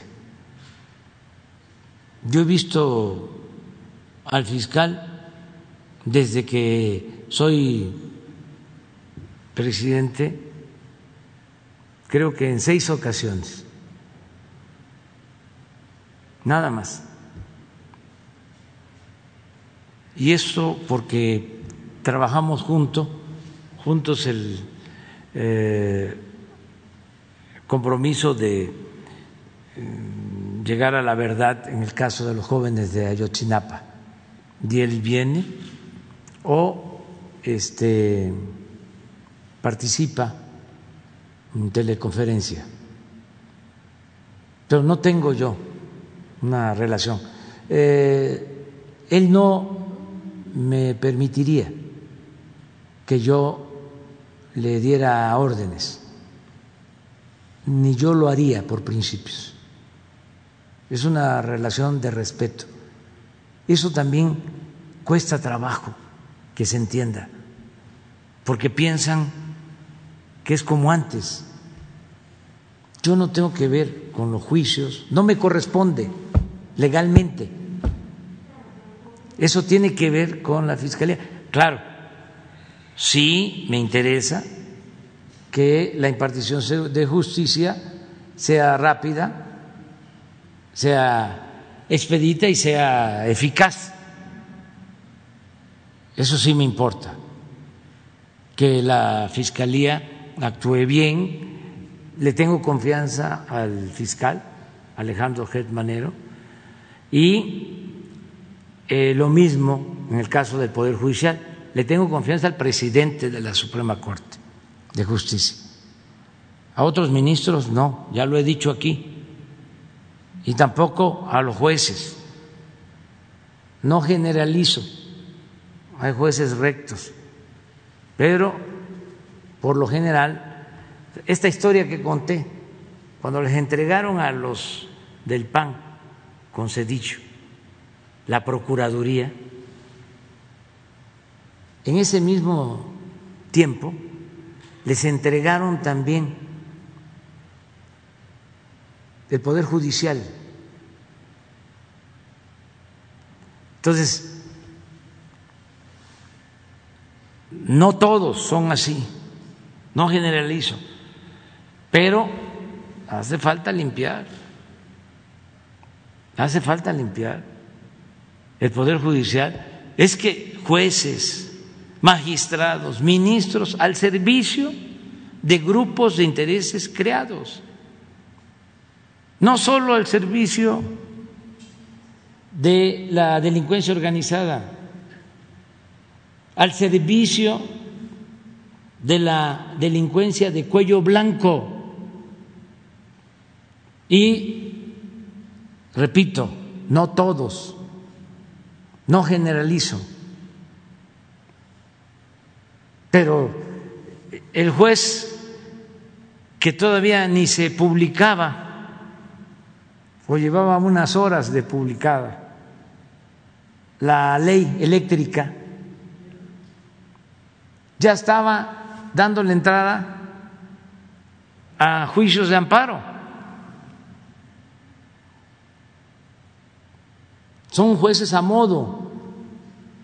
Es como el instituto que crearon para evitar los monopolios, el de la competencia, completamente tendencioso para proteger a los grupos de intereses creados. No protegen al pueblo. Imagínense los jueces que no protegen al pueblo, sino que protegen a potentados. ¿Dónde queda el ideal de Morelos que decía que haya tribunales que protejan al débil de los abusos que comete el fuerte? ¿Dónde está la justicia? ni pueden alegar. No, es el derecho.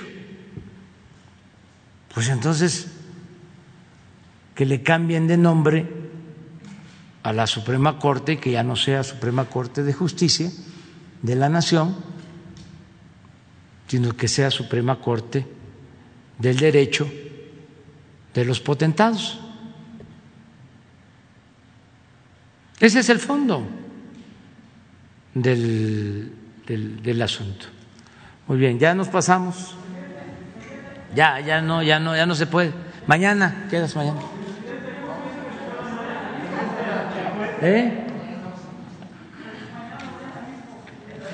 El lunes estás invitado. Ese eres el primero. Es que ya, ya es la hora.